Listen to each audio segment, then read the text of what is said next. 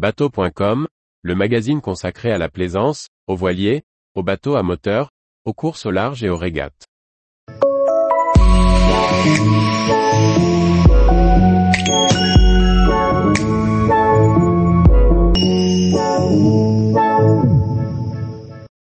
Une méthode de sortie d'eau originale aperçue aux Bahamas. Par Dominique Montesinos. Les îles du groupe nord-est des Bahamas sont peu fréquentées, comparativement aux exumas, qui regorgent de hauts lieux touristiques et de centres d'intérêt divers. Du fait de cette singularité géographique, on y découvre aussi des pratiques nautiques originales.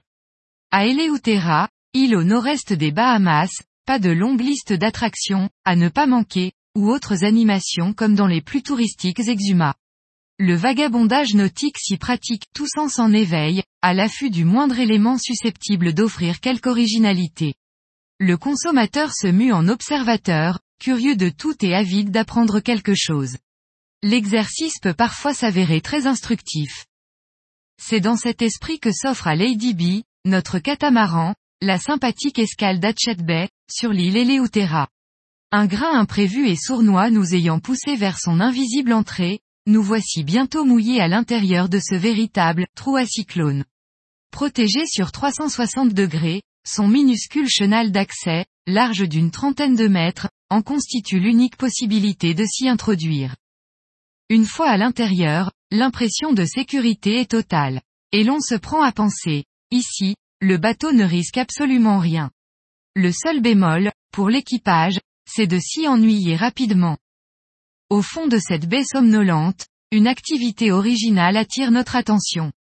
Half Moon Clipper, un bateau d'assistance de croisiériste, superbe unité de 35 mètres arrivée une paire d'heures plus tôt, a quitté son quai et se dirige lentement vers une zone technique manifestement en cours d'élaboration. Un travel lift immobile et une ébauche de darse en béton laissent augurer de la présence prochaine d'un centre de stockage à terre pour bateaux de plaisance. Un grand terre-plein vide, légèrement incliné vers la surface liquide, semble en attente de ses premiers clients. Et c'est vers cet endroit que se dirige HMC à petite vitesse. Mais, que diable va-t-il faire là? Il va finir par s'échouer. Eh bien, c'est précisément ce qu'il fait. Son étrave surplombe, à présent, le sol fermé a laissé ses hélices, en avant lente. Et voici que son sillage dessine une majestueuse flaque sableuse à la surface de l'onde, à peine ridée par ses remous. Puis, un engin de manutention à fourche s'en approche, remorquant derrière lui une manière d'énorme saucisse noire, largement dégonflée.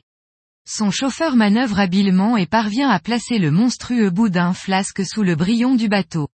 Alors, sitôt positionné au bon endroit, celui-ci se voit promptement connecté à un compresseur de chantier, qui lui insuffle sans tarder un volume respectable. C'est à ce moment-là qu'il est possible de se douter de ce qui va suivre.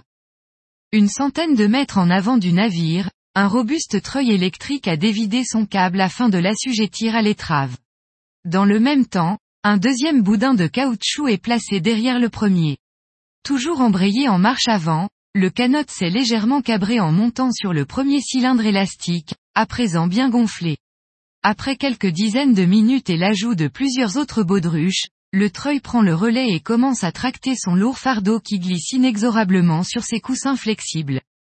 Ainsi, par petites actions successives de gonflement et de halage, le navire est parvenu à sa destination.